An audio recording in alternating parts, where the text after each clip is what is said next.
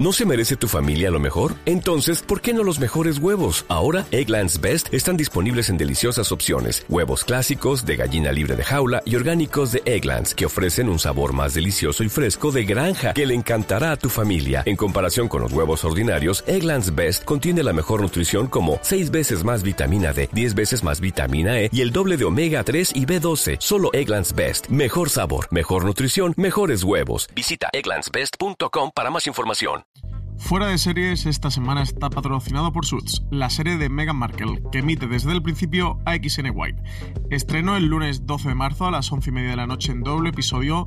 Posteriormente tendrá Suits, cada día de lunes a viernes, tras a la película de las 10 de la noche, también en doble episodio. Que disfrutes el programa.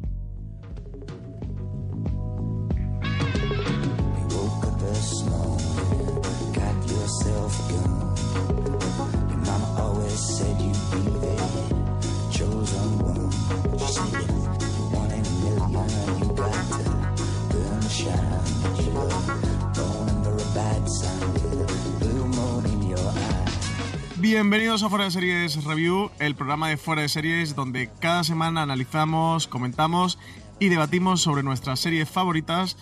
Esta semana hablamos de la última serie de producción propia de Movistar Plus que han estrenado.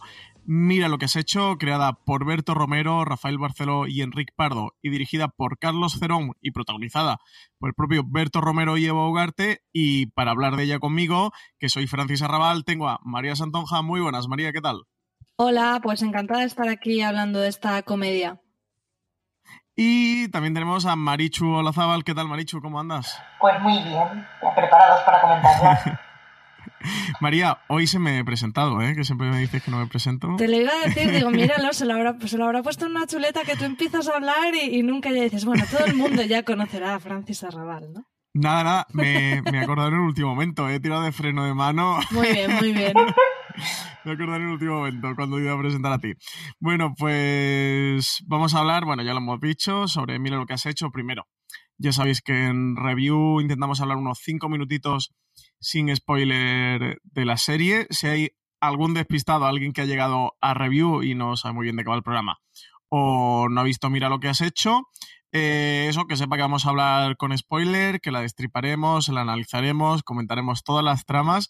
Así que si hay alguien que no ha visto todavía los seis primeros episodios de, esta primera temporada de Mira lo que has hecho, que pause el programa y que, la, que lo retome cuando, cuando lo haya visto. Pero hacemos un poquito de introducción, nos ponemos en situación.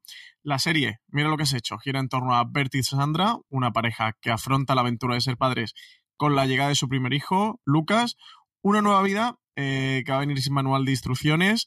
Él es cómico y presentador de televisión de éxito, ella una médico anestesista por tradición familiar y juntos deberán conciliar esta nueva situación en la que su familia, amigos incluso el mundo no se lo va a poner eh, nada fácil. Mira lo que has hecho, es una comedia romántica de la de chico en vez de, o en vez de la de chico conoce a chica, va a ser la de chiqui chico conocen a bebé y está basada en experiencias propias y prestadas de Berto Romero en las que en las que explica lo que casi nadie se va a atrever a decir, que es la locura y lo difícil que es ser padre dentro de una serie irónica, cercana y auténtica con momentos dramáticos. María, ¿qué te ha parecido a ti sin spoiler mira lo que has hecho estos seis episodios de unos 20 y pocos minutitos, 21, 22, 23 minutos. Estaba pensando ahora cuando estabas explicando la sinopsis que aquí ninguno de, me parece, ¿no? Marichu, tú tampoco tienes hijos, ¿verdad? No. Digo, ninguno de los que vamos a hacer el review somos padres. También hubiera igual estado interesante conocer esa, esa visión de, de, alguien que haya pasado por, por eh, esa, esa, experiencia de ser padre primerizo, pero desde luego no da muchas ganas de tener hijos, porque como decías, Francis, lo que te cuentan es un poco quitar ese idilio y ir más a pues un poco a, lo complicado que es ese cambio de vida, mm, de un punto de vista también muy generacional, de que son unos padres muy de, de 2018, ¿no? Que, en el que por edad sí que nos podemos sentir identificados. Eh, y bueno, a mí es una comedia que le tenía muchísimas ganas, porque me gusta bastante Berto, me gusta mucho su humor, y debo decir que me gustó menos de lo que esperaba. Quizá en este caso las expectativas no jugaron mucho en mi favor. Eh, cuando la vi bien, me lo pasé bien, pero mm, no, no fue tanto como, como tenía yo las expectativas. Pero sí que es verdad que quizá después reflexionando sobre la serie, sobre todas las intenciones que tiene, sobre lo que quiere contar, aunque a veces no lo consiga del todo y, en su forma y sobre todo en ese juego de mezclar géneros con el drama y la comedia, que es tan difícil encontrar ese tono, sí que le di un poco más de valor, ¿no? Después del visionado al, reflexionar sobre ella. Y en cualquier caso sí que la recomiendo a, mucha gente y en general creo que es una serie que está gustando bastante. Marichu, ¿qué tal te ha parecido a ti esta primera temporada? Mira lo que has hecho. Y digo primera temporada porque ya tenemos confirmada de Movistar una segunda, así que, la serie continuará ahí y podremos ver más episodios. En cualquier caso, ¿qué te ha parecido a ti estos seis primeros episodios?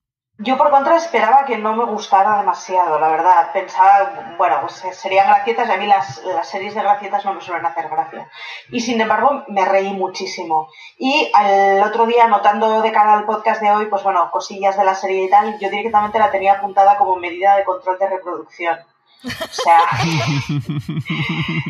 no, no es mala, no mala Y sin embargo, he visto reflejados a muchos de mis amigos los que empiezan a tener ya críos en muchas situaciones, en muchas situaciones de mucha coña, pero en muchas situaciones cotidianas de cosas que te planteas cuando tienes un crío de golpe y haces un poco de educación responsable decidiendo un poco las cosas.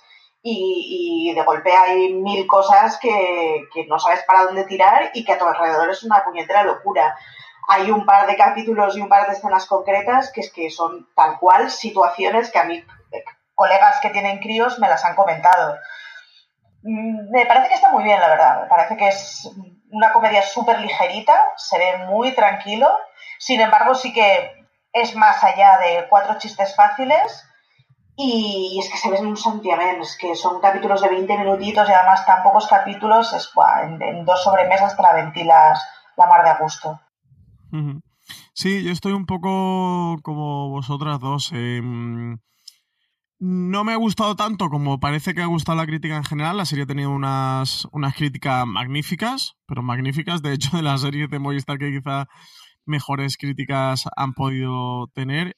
Y a mí me gusta la serie, creo que está, que está bien, que cuenta historias interesantes. Es curioso el, el punto de entrada con el espectador, porque al final, bueno, imagino que la mayoría de, espectadores de esta serie van por Berto Romero, ¿no? Van porque eh, Berto Romero aparece como creador, aparece como protagonista.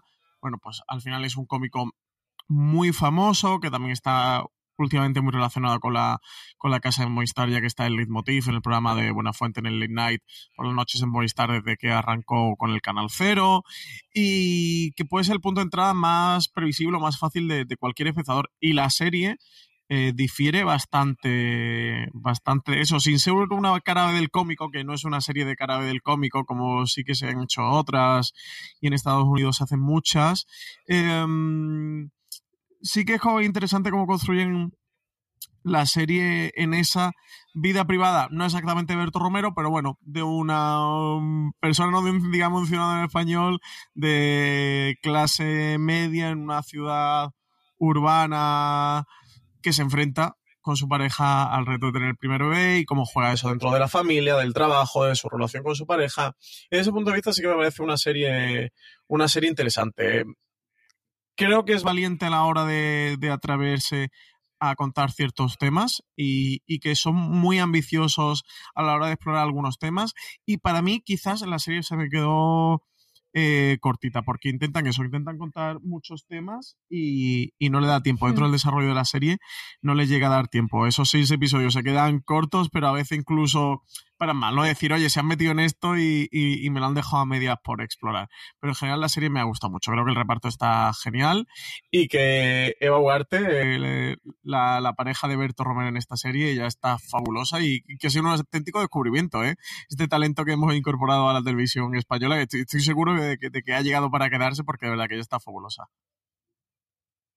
Sí, yo en eso, Francis, estoy contigo en que incluso el, la duración de la serie, ¿no? Pese a que tiene esa ventaja de que se ve en un santamen, que casi que te la puedes poner y en una tarde te la has visto, eh, a mí también me dio esa sensación de que le faltaban episodios para desarrollar todo lo que quería contar, porque al final eh, realmente si te pones a profundizar en este tema, ¿no? De la maternidad, de la paternidad, hay muchos hilos de los que tirar, ¿no? Del cambio de vida, de cómo cambia la Mm. pareja, de cómo luego influye la relación de esos eh, nuevos padres con sus propios padres, de su mirada a- hacia atrás, hacia lo que fue su propia infancia, de su relación, la relación de, con los suegros, los, los abuelos. mm, Tiene mucho, la- luego en, el, en la guardería, ¿no? que también lo aborda desde un punto de vista cómico con el tema de, de los padres competitivos y, y mi hijo es el más guapo y los grupos de WhatsApp. Entonces tiene muchas, muchas cosas que a mí se me, eh, se, se me quedan como por, por desarrollar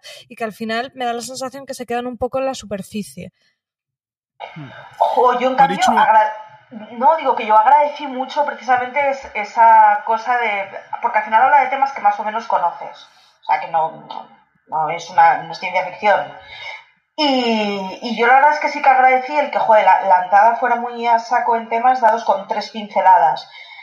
No, no lo sé, no, no me lo había planteado hasta ahora, la verdad, pero, pero es que claro, yo creo que desde luego no iría a capítulos más largos, y que igual meter menos cosas en cada capítulo para poder desarrollarlas mejor, pues, pues igual sí. Pero, pero yo agradecí precisamente el que las cosas fueran como muy en pinceladas y muy rápidas. Ahora, también agradecerle una segunda temporada, ¿eh? Pero, pero sí, sí me parecía que, que bueno, que para, para no tener pretensiones de intentar hacer pedagogía, ni educar a los padres visibles, ni reeducar a los padres mayores, me parecía que hacía muy bien el, bueno, pues sacar el tema y sacar la burrada de turno y la pregunta de turno y el sufrimiento de turno de a mi niño, a mi niño le tengo que dar de mamar o no, pero que igual un capítulo entero hablando de esos temas, yo, hostia, no sé si podría aguantar el tipo, es que me parece muy difícil. Bueno, si os parece bien, pasamos a la parte con spoiler, ya esa parte donde destripamos la serie en profundidad y vamos a comentar todas las tramas. Solo apta para la gente que ya haya visto la primera temporada completa, mira lo que has hecho. Oye, quieran tirarse para adelante y con nuestros comentarios a decirse si la han visto o no, pero en cualquier caso, que sepan que, que vamos a hacer todo tipo de spoiler. Eh, yo creo, no sé, Marina, que eh, María o Marichu, que recomendamos la serie, ¿verdad? Yo por lo menos sí que recomiendo a la gente que se acerque. Son solo seis episodios de 21 o 22 minutos. Una serie que se ve muy fácil y que de luego creo que es interesante, más allá de que tengas hijos, no tengas hijos. Yo, como comentaba al principio, tengo hijos y creo que es una serie que, que no es exclusiva ni, ni excluyente. Yo eso, como digo, lo, lo recomiendo. No sé, María, ¿tú sí la recomendarías o no?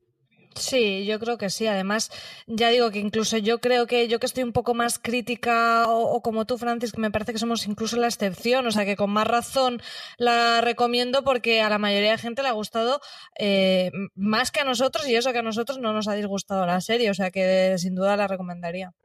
Marichu. Yo, yo en sí la recomendaría, pero además son seis capítulos de 20 minutos. Son dos horas de la vida. Si estás buscando un buen podcast de análisis y debate en tu idioma, te invito a que escuches Pulso y Péndulo. Yo soy Carlos Curbelo. Y yo soy Fabiola Galindo. Todos los jueves analizamos temas de actualidad en Estados Unidos y Latinoamérica. Fabi y yo no siempre estamos de acuerdo, pero sí tenemos un objetivo común. Queremos servir como antídoto contra las noticias falsas y la polarización. Pulso y péndulo. Busca nuestros episodios en Apple Podcast, Spotify o en tu aplicación favorita.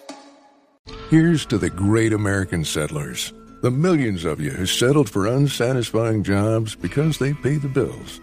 Of course, there is something else you could do if you got something to say.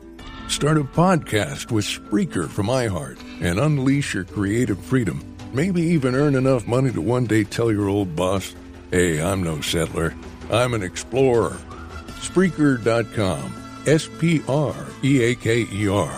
Hustle on over today. Es lo que dura una película. Pensando en esa escala, ostras, sí, a mí me parece que darle una oportunidad desde el primer episodio, el primer par de episodios, y hombre, sí, sí, si el tipo de humor o el tipo de situaciones no encajan con uno, pues, pues no encajan y ya está. Pero pensando en que son dos horas, me parece que hostia, merece una oportunidad. Pues vamos a escuchar el tráiler de Mira lo que has hecho y continuamos con el review ya lleno de spoilers. Tú eres Berto, ¿verdad? Sí. ¿Quieres un selfie? No.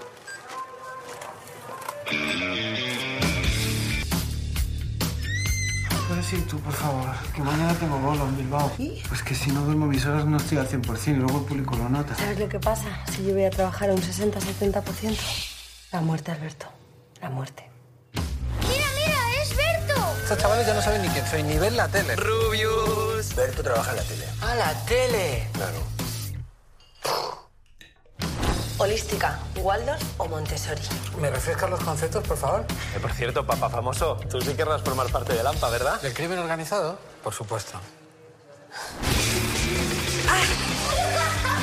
No puedo, señora. Tengo un familiar ingresado. Muy mal momento, lo siento. Dani Rovira se habría hecho una foto con mi hijo. Dani Rovira se habría hecho una foto con su perro.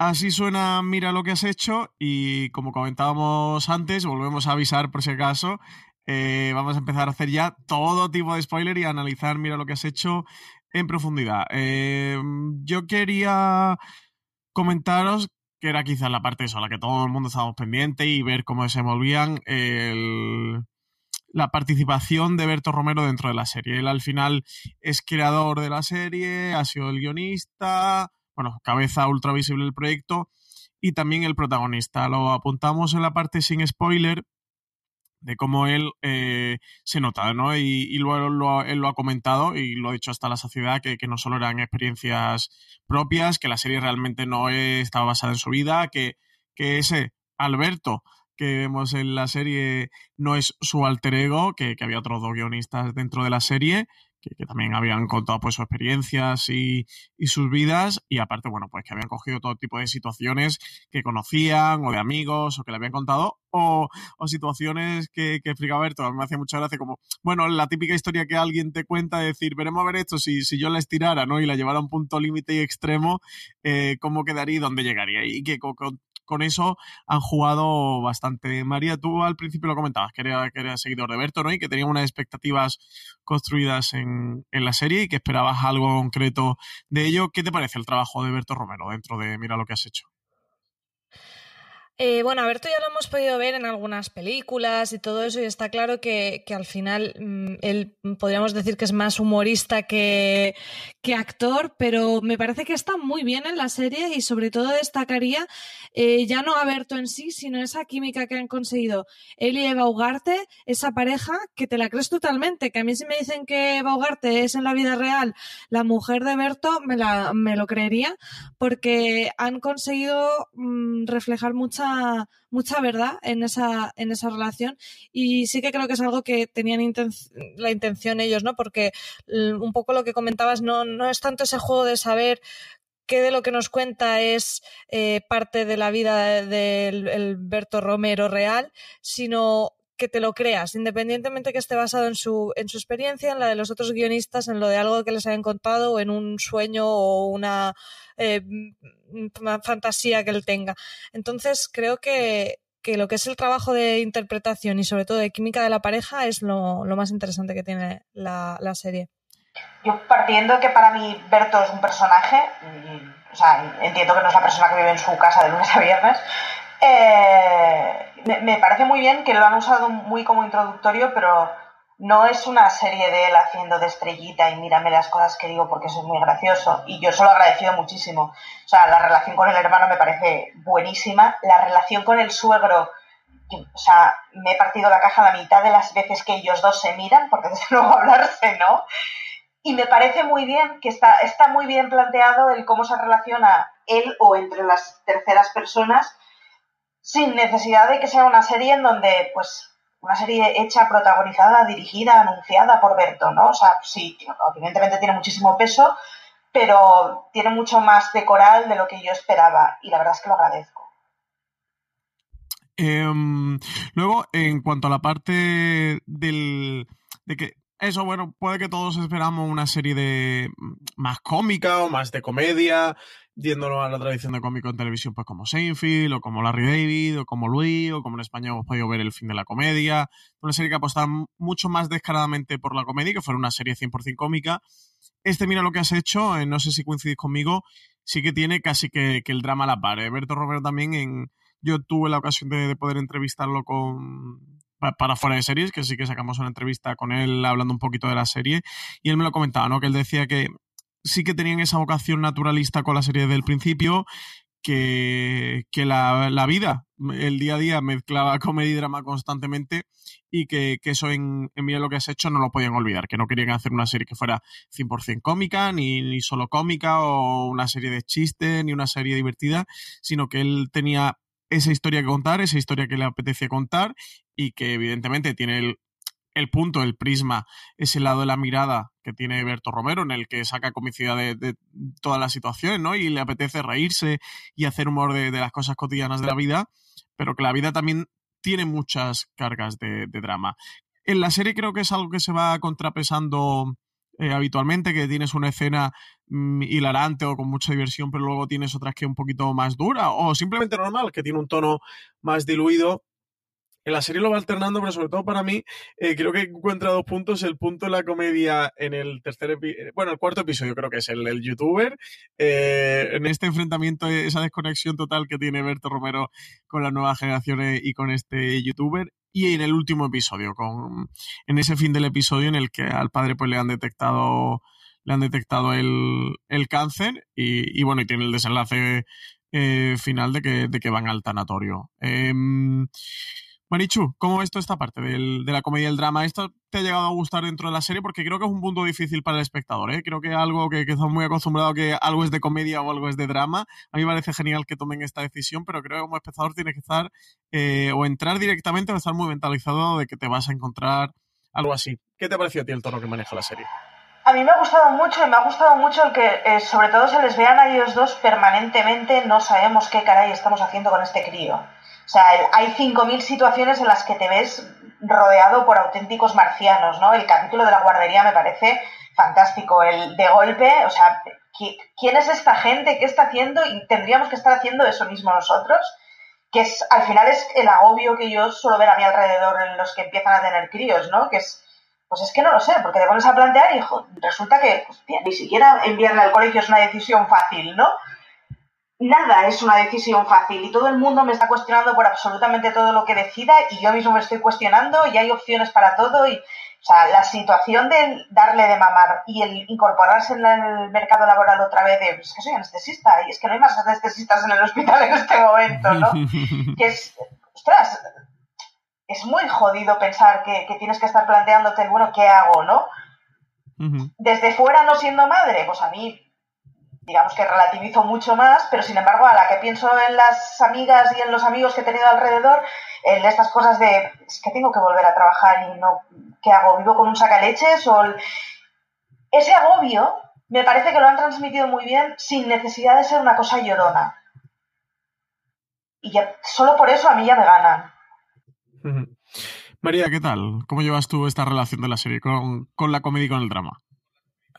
Sí, yo estoy totalmente de acuerdo en lo que dice Marichu, justo de, de consigue muchas veces de esas situaciones reírse un poco de ellas, ¿no? El tema de lo de dar el pecho con esa ensoñación con Ana Castillo yendo a ver a su novio a prisión porque todo lo malo que ha hecho ese chico viene derivado porque su madre no le dio el pecho o, no sé, o, otras situaciones así críticas de, de, que vividas seguramente en primera persona son muy angustiosas, pero eh, está muy bien como la serie consigue re relativizarlas Luego la parte del drama, por ejemplo, con la parte de, del padre, es más complicado coger ese tono, pero creo que tiene puntos también muy interesantes, como por ejemplo Berto eh, pensando que le acaba de pagar los, los dientes nuevos a su padre, que menudo desperdicio, y que eso sí se van a poder reutilizar para su madre, ¿no? Un poco de humor negro.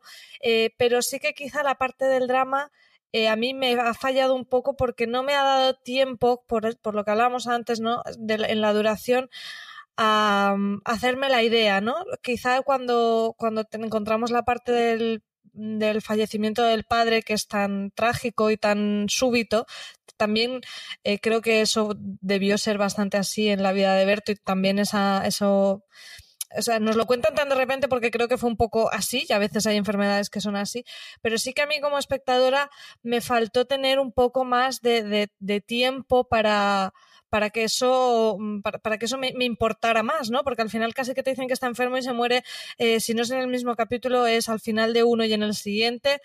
Y, y me parece que, que, está bien y que lo consiguen hacer muy bien mm, en cuanto al tono, pero que hubiera lucido más eso, si en vez de seis episodios, ¿no? Eran seis episodios, pues quizá hubiéramos ido a ocho o a diez. ¿no? Creo que con eso el tono hubiera estado más, más mm, Sí, con cosas como esta es lo que, lo que me refería al, al, principio del programa. Sí, al padre de Berto se ve que le detectan, si no recuerdo mal, cirrosis al principio del episodio. Y bueno, cuando el episodio finaliza, no sale que ha muerto, salen eh, que están allí en el hospital, pero bueno, sí que se ha reunido la familia y están despidiendo al padre.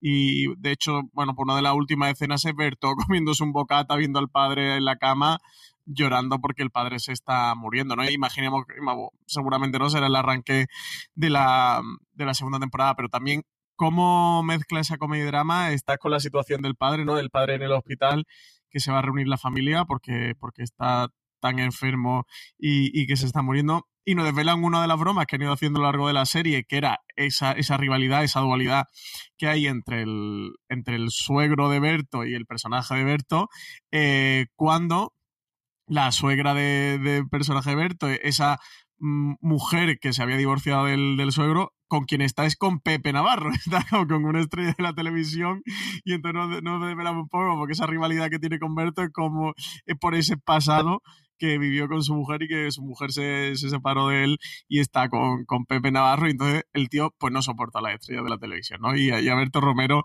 lo tiene enfilado. Y bueno, son esas cosas que, que, que tienen mucho humor negro porque al final es hacer humor de situaciones también muy trágicas, pero creo que Berto lo hace con, mucha naturalidad y yo sin duda es de las cosas que más me han gustado, que más he disfrutado de la serie.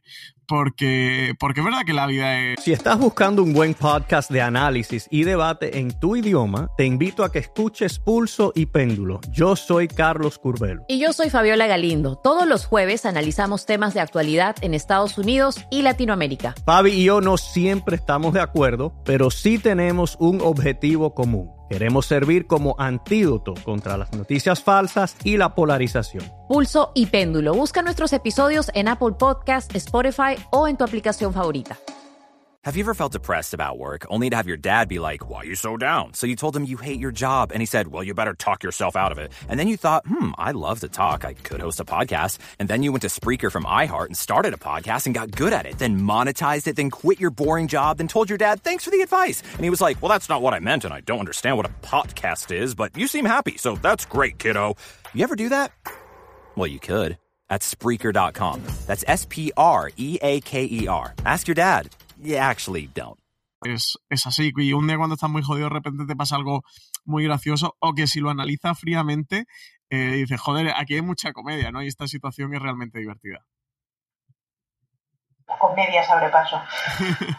sí, en general, además toda la, yo, yo he agradecido mucho que la situación del padre fuera tan abierta en canal y tan rápida. Es, me parece que es muy bestia y es más difícil de digerirlo así como de entrada. Pero me ha gustado mucho que, según y como nos estamos acostumbrando a ciertas comedias que sean completamente dramedias, estoy pensando en Mom, que es como, madre mía, o sea, de mala suerte en mala suerte, entonces pasas en momentos de reírte muchísimo y de llorar como una magdalena. Y yo la verdad es que agradezco que haya sido una cosa que es muy seca y que además que con muchísimo humor negro. O sea, el rollo de bocadillo de chistorra en, en la habitación de, del hotel, iba a decir, del hospital, es muy gracioso. Es que lo, que pasa es que, claro, es, un humor muy negro y es una gracia muy agria, pero que hayan conseguido darle esa segunda vuelta, hostia, me parece que está muy bien, sin necesidad de que sea una cosa lacrimógena.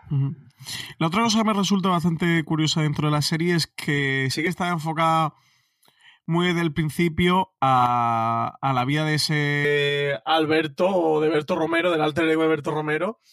en, en la aparición de su primer hijo.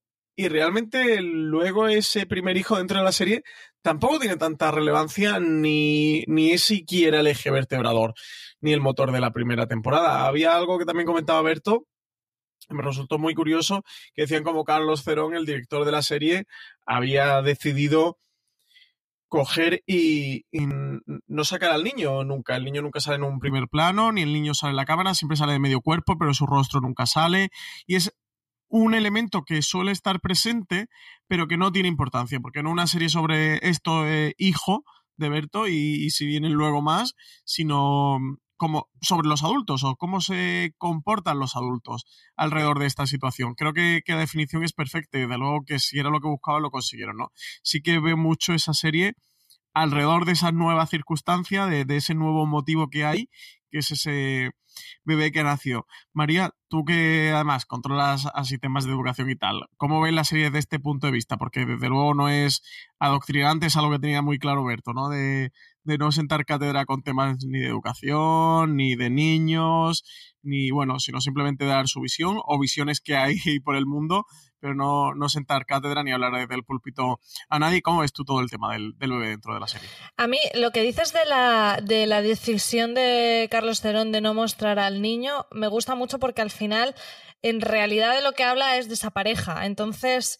eh, quizá de la otra manera nos hubiera distraído, ¿no? Pones a un bebé mono con sus mofletillos y ya no, no, no vemos quizá más allá. Y además así también es, una, es la idea del hijo sin, sin, sin que sea corpóreo y ponerle una cara. Entonces a mí, a mí me parece una decisión muy acertada.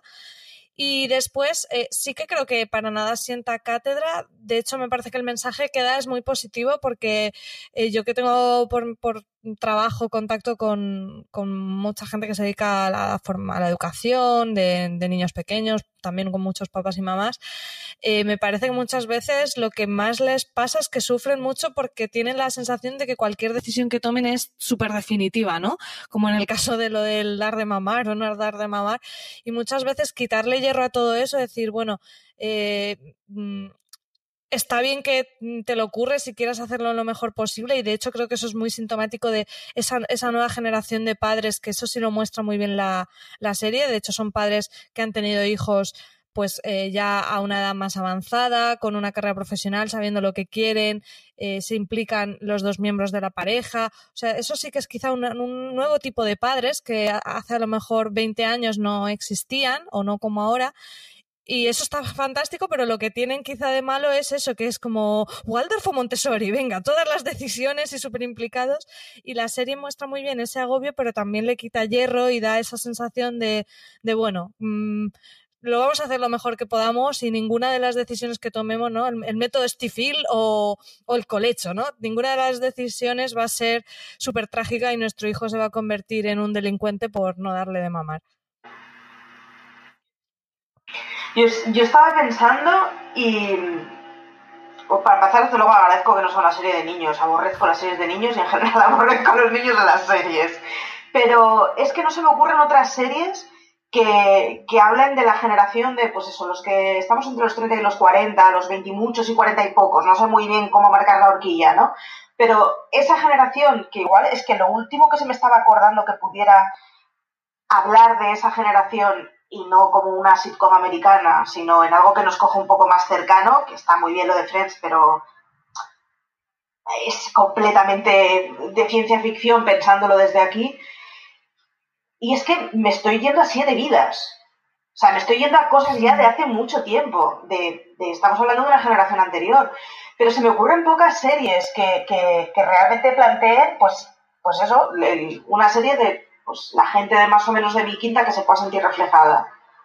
Y, y vamos, solo por eso yo, yo es que mm, agradezco mucho el, el, ver una serie en la que no me noto de golpe muy niña o muy vieja, ¿no? Sí, también el formato sitcom es que aquí en España como tal es difícil de encontrarlo por el tema de las duraciones de, de, las cadenas en abierto. Entonces, que aquí hayan optado, al ser una televisión de pago, por hacer pues ese, ese formato más, más tradicionalmente americano, ¿no? Que, que, tampoco es una sitcom porque no es una multicámara y con plato, pero bueno, de esa comedia más corta duración y tal, yo creo que sí que le juega eh, a su favor. Sí, sí, sí. No, es una maravilla, ¿eh? Que, que los episodios de Mira lo que has hecho sean de veintipocos minutos, porque la verdad es que te lo ves de en una maratón en un momento, casi el, el comentario más recurrente a nuestro alrededor ese fin de semana era oye, ¿por qué no tiene más episodios? Oye, ya se me ha acabado Mira lo que has hecho. Y bueno, al final es un formato muy cómodo que deja a todo el mundo buen sabor de boca y con ganas de más. Eh, otro de los grandes descubrimientos de esta serie, y sin duda me parece Eva Ugarte, de verdad, ¿dónde se ha metido esta mujer todo este tiempo? Y, creo que, que, mira lo que has hecho, ha, lanzado esta mujer al, al estrellato del cine español, sí que había salido en, Bajo Sospecha o en Velvet, pero en papeles muy pequeñitos y aquí sí que le dan ese papel protagonista, es la pareja de, de Berto Romero. Además yo creo que comparten la mayoría de escenas, es decir, que ella tiene muchísima presencia, mm. que no es la serie de Berto, sino que es la serie de esta pareja. Y, y oye, esta, esta mujer está fantástica, Marichu. Sí, y yo además agradezco mucho el que no es la mujer de Berto, o sea, es una tía que tiene un discurso propio, es una tía que tiene una personalidad muy distinta a la de Berto, que consigue dibujar muy bien una personalidad y además ciertas yo, ah, vamos, es que prácticamente no la había visto nunca y, es lo de dónde se ha escondido esta mujer hasta ahora.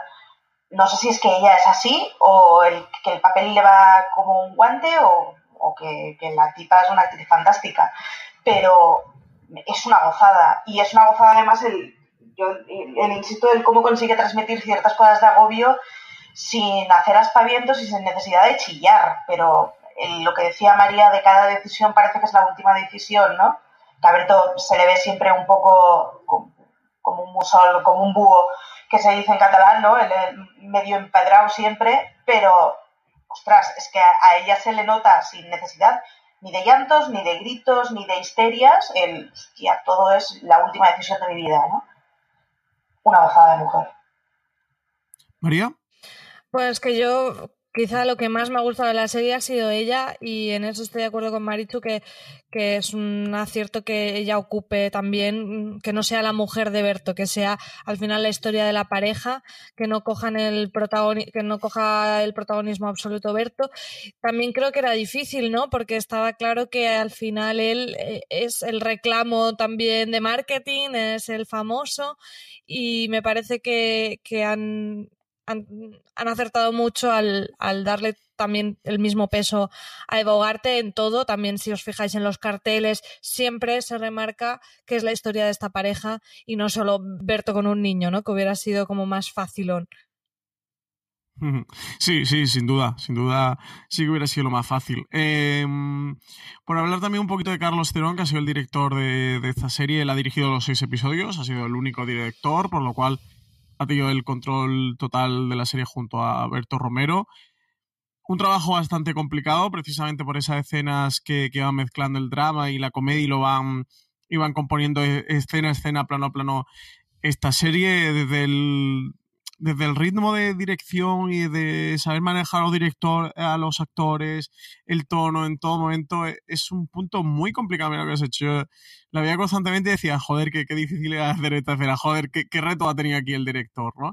Y, y, sin duda creo que es una de las partes más exigentes que tiene la serie, de los mayores hallazgos que puede tener y un gran trabajo de Carlos Terón. María, no sé tú qué tal has visto la, la dirección de Carlos Terón.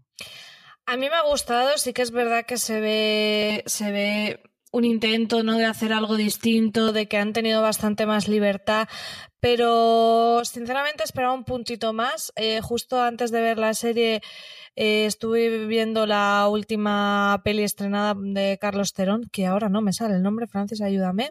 Es por tu bien. Es por tu bien que era una comedia que por el cartel parecía algo súper casposo y horrible y luego es muy disfrutable e incluso tiene eso que, que, que se ve una dirección trabajada y aquí creo que está, pero me hubiera gustado un poco más, ¿no? Sí que es verdad que tiene ese creo que es el tercer capítulo o el cuarto, no recuerdo bien, ¿no? Con, con ese juego de los coches en que te cuenta un poco una historia. El cuarto. ¿verdad? Esa historia en paralelo de, por un lado, cuando se conoce esta pareja y después eh, ellos viéndose, eh, teniendo una reunión con otra pareja, que es la del youtuber y ese montaje en paralelo me pareció muy interesante, pero echen falta un poquito más de eso, ¿no? Quizás soy un poco exigente, pero me hubiera gustado un poco más de eso. Yo por contra, no sé si es que me conformo fácil o qué, pero, pero a mí me pasa un poco lo de, lo de Francis, ¿eh? me parece que está muy bien, además me parece que está muy bien calibrado el ritmo que tiene, el tiempo. Creo, creo que además que es una serie dificilísima de hacer, porque no, no tiene prácticamente exteriores, no tiene... Mm, el entorno juega mucho, porque por cierto, que no pisando, pero, pero no, es una serie que, que es muy difícil que no quede pobre y desnuda y sin embargo, ostras. Yo creo que esa serie no, eh, tiene 100 pisos como el que sale la serie ahí en Plaza Cataluña, ¿eh? no me lo han enseñado nunca.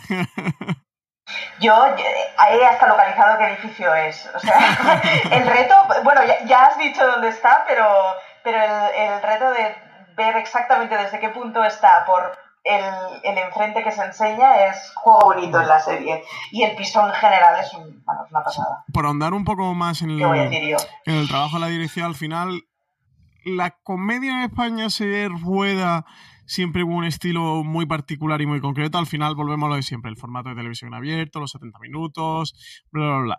Em, creo que Vergüenza hacía un, gran avance en este sentido, en el que tienen muy claro que ellos están en la televisión de pago, que su público es otro, que tienen otro tiempo, que tienen otro timing, que tienen un timing que es muy necesario para hacer comedia y, le dan una vuelta, ¿no? Y, y, hacen las cosas que se notan que a ellos les gusta. Esto pasa muchas veces cuando vemos alguna series pues que, son preeminentemente malas y que son muy complicadas y que luego a esta gente, a, o a los creadores de cada una de las series, dicen, joder, a nosotros también nos gusta Luis, ¿sabes? También nos gusta Seinfeld y también nos gusta Friends y nos gustan las grandes comedias norteamericanas, pero es que ellos le dejan hacer episodios, escribirlos y dirigirlos episodios de 25 minutos, mientras nosotros tenemos que cascar de 70 y trabajar al final eh, como un empleado de una industria y, es que eso es lo que hay y es lo que tienes que ceñir, ¿no? Que, ellos conocen perfectamente los referentes y ven las mismas series que, le gusta a, todo el mundo y le gusta al gran público y saben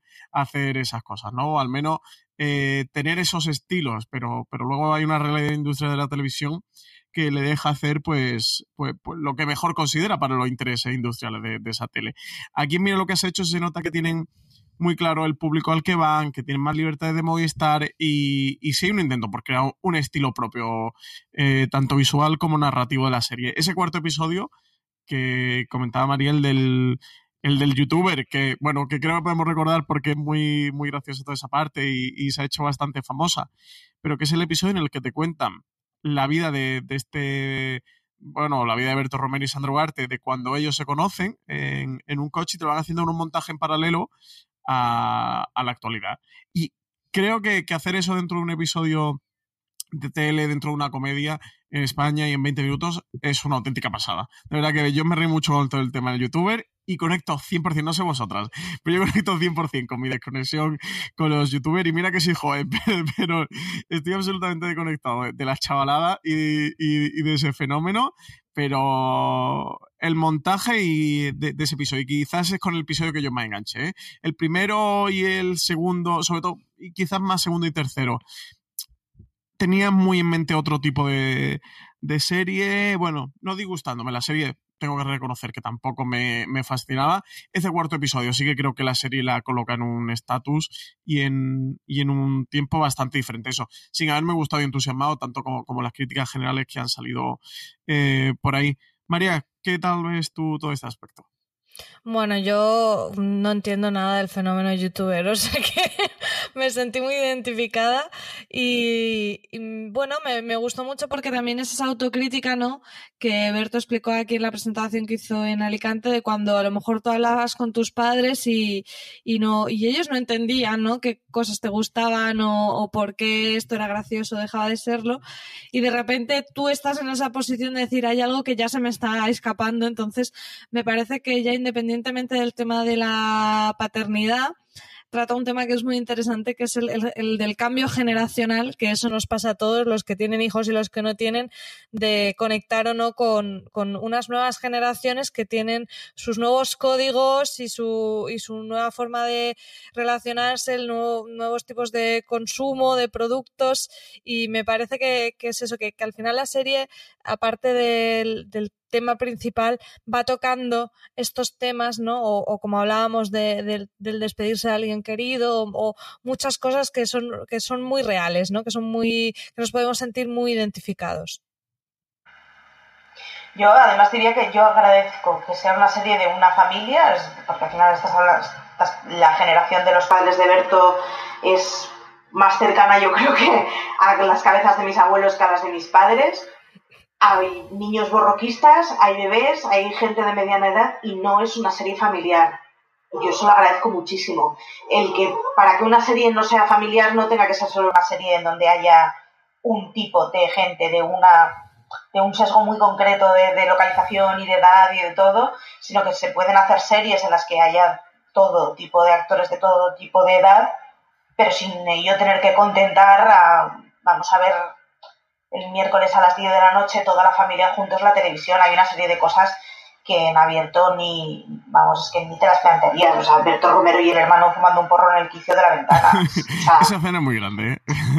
no, pero es, es, que además es una escena que no tiene lugar en, en, muchas otras televisiones, pero claro, porque si vas a cierto público hay ciertas cosas que es que no pueden salir permanentemente. O sea, la, el, el chiste de toda la familia viendo el monólogo de Berto Romero delante de la televisión no lo puedes poner en abierto en series que sean familiares. Entonces, yo agradezco mucho el que hayan aceptado que, bueno, el, target es más limitado, no es una serie familiar. Y sin embargo, eso no ha querido decir entonces que te vayas a auténticas marcianadas y cosas distintas, sino que eh, es una serie sobre una familia, pero bueno, no dirigida a todos los públicos. Bueno, antes de continuar con el programa, recordaros que Fuera de Series esta semana está patrocinado por Suits, una serie de XN White que suena así. Sabes que Megan está a punto de casarse. Preciosa. Pero lo que no imaginas... Que soy la caña. Es que antes de ser princesa... No soy la santurrona que creías. Fue una reina en los despachos. Yo te he dejado alucinado a ti. Con muchos pretendientes. No quiero una boda tan grande. Madre mía, estoy jodida. Suits, la clave del éxito. El 12 de marzo estreno en AXN White. Ya sabéis, eh, estreno el 12 de marzo a las 11 y media de la noche en doble episodio. Posteriormente tendrás Suits cada día de lunes a viernes, tras la película de las 10 de la noche, también en doble episodio. Continuamos con el programa. Eh, María, ya casi que por ir cerrando, ir tocando los últimos temas que, que, nos apetezca hablar de Mira lo que has hecho. No sé si tú tienes por ahí algo que te gustaría destacar o algo que quieras comentar con nosotros.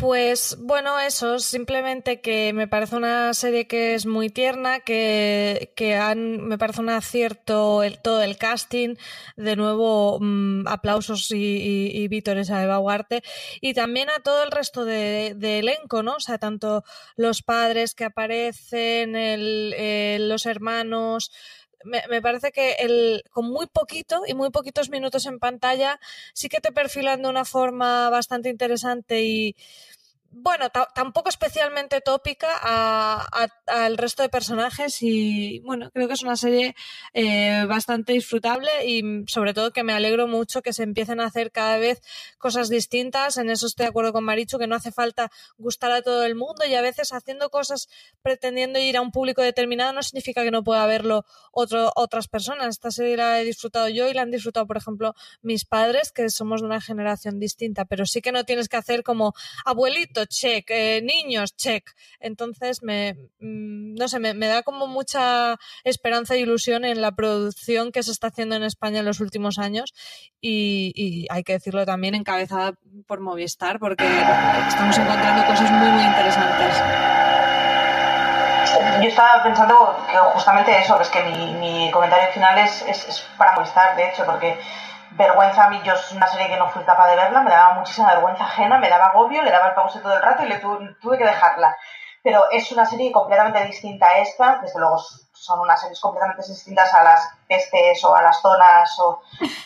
Y la verdad, o sea, muchas gracias y se agradece muchísimo el que pueda haber, pues eso, una serie que sea completamente distinta y que, bueno, que abra un mercado que hasta ahora, vamos, a mí me dicen hace tres años que esto esta variedad de registros podría emitirse en España y no me la creo. Se agradece sí. mucho. Sí, sí, desde luego sí. Al final, eh, volvemos al debate, hemos tenido siempre la crítica española y que, que, los creadores, actores, guionistas, directores de la serie en abierto nos echaban en cara que decían, joder, es que siempre nos comparáis a nosotros nuestra serie de la primera, de 5 Antena 3, con HBO, con Showtime, con AMC, claro, con cadenas de cable que no tienen o que no se miden exclusivamente por audiencias, que, que ingresan sus dineros no de patrocinadores o no mayoritariamente patrocinadores, sino de abonados y decían, joder, ojalá a nosotros nos dejaran hacer ese tipo de teles y a nosotros nos dejaran hacerla, también haríamos otra tele, que a nosotros también nos gusta que esa serie que a vosotros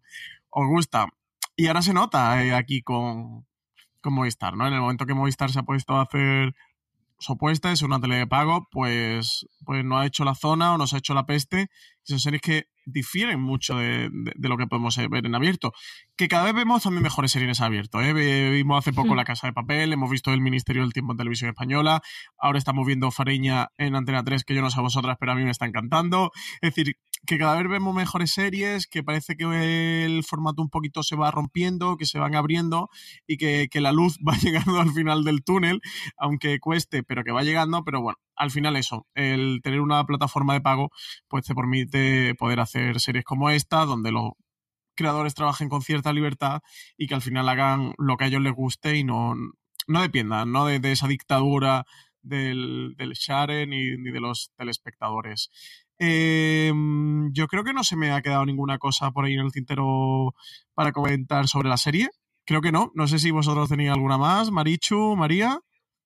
Mm, no, yo creo que la hemos desgranado bastante bien. Yo creo que sí, que la hemos destripado. Eh, bueno, eso, comentábamos al principio que tenemos segunda temporada de la serie confirmada. Eh, no sabemos fecha, pero bueno, imaginamos, imaginamos que ya será para 2019 en cualquier caso, y, nada, a ver, pues cuando llegue segunda temporada nos volvemos a, rejuntar para hablar de ella. Recordar a todo el mundo que quien quiera leer la crítica de Forest Series, que además eh, la hizo María Santonja, eh, que está hoy con nosotros haciendo el review, la tenéis en foreseries.com, tenía allí la crítica de Mira lo que has hecho, también una entrevista que le hicimos a Berto Romero, con motivo del estreno Mira lo que has hecho, que, que se la hice yo, también la tenéis en foreseries.com Com y no mucho más, ya despedir el programa. María, muchísimas gracias por estar aquí con nosotros para analizar Mira lo que has hecho. A vosotros. Marichu, pues muchísimas gracias. Como, como siempre, un auténtico placer. A, ti por presentarnos y conducirnos. pues nada, eh, un abrazo a todos los oyentes de Fuera de Series y nos escuchamos la semana que viene en el próximo review.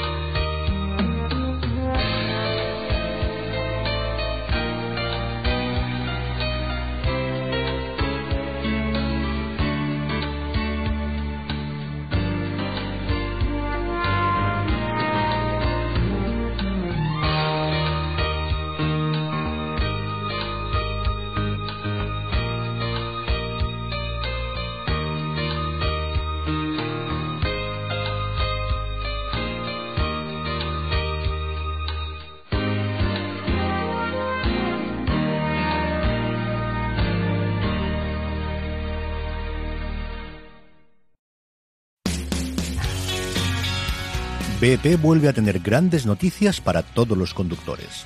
Cuando vayas a repostar tendrás un ahorro de hasta 40 céntimos por litro en Península y Baleares y 35 céntimos por litro en Islas Canarias, incluyendo la bonificación del gobierno. Cada vez que visites una estación BP en la península de Baleares, puedes ahorrar y disfrutar de todas las ventajas que ofrecen en su programa Mi BP. Y si lo haces desde Canarias, podrás disfrutarlas a través del plan Dino BP. Así que ya sabéis, BP nos lo pone fácil para ahorrar al máximo estés donde estés. Hazte con su tarjeta en sus estaciones de servicio y si quieres consultar más información, puedes hacerlo en mibp.es y plandinobp.es.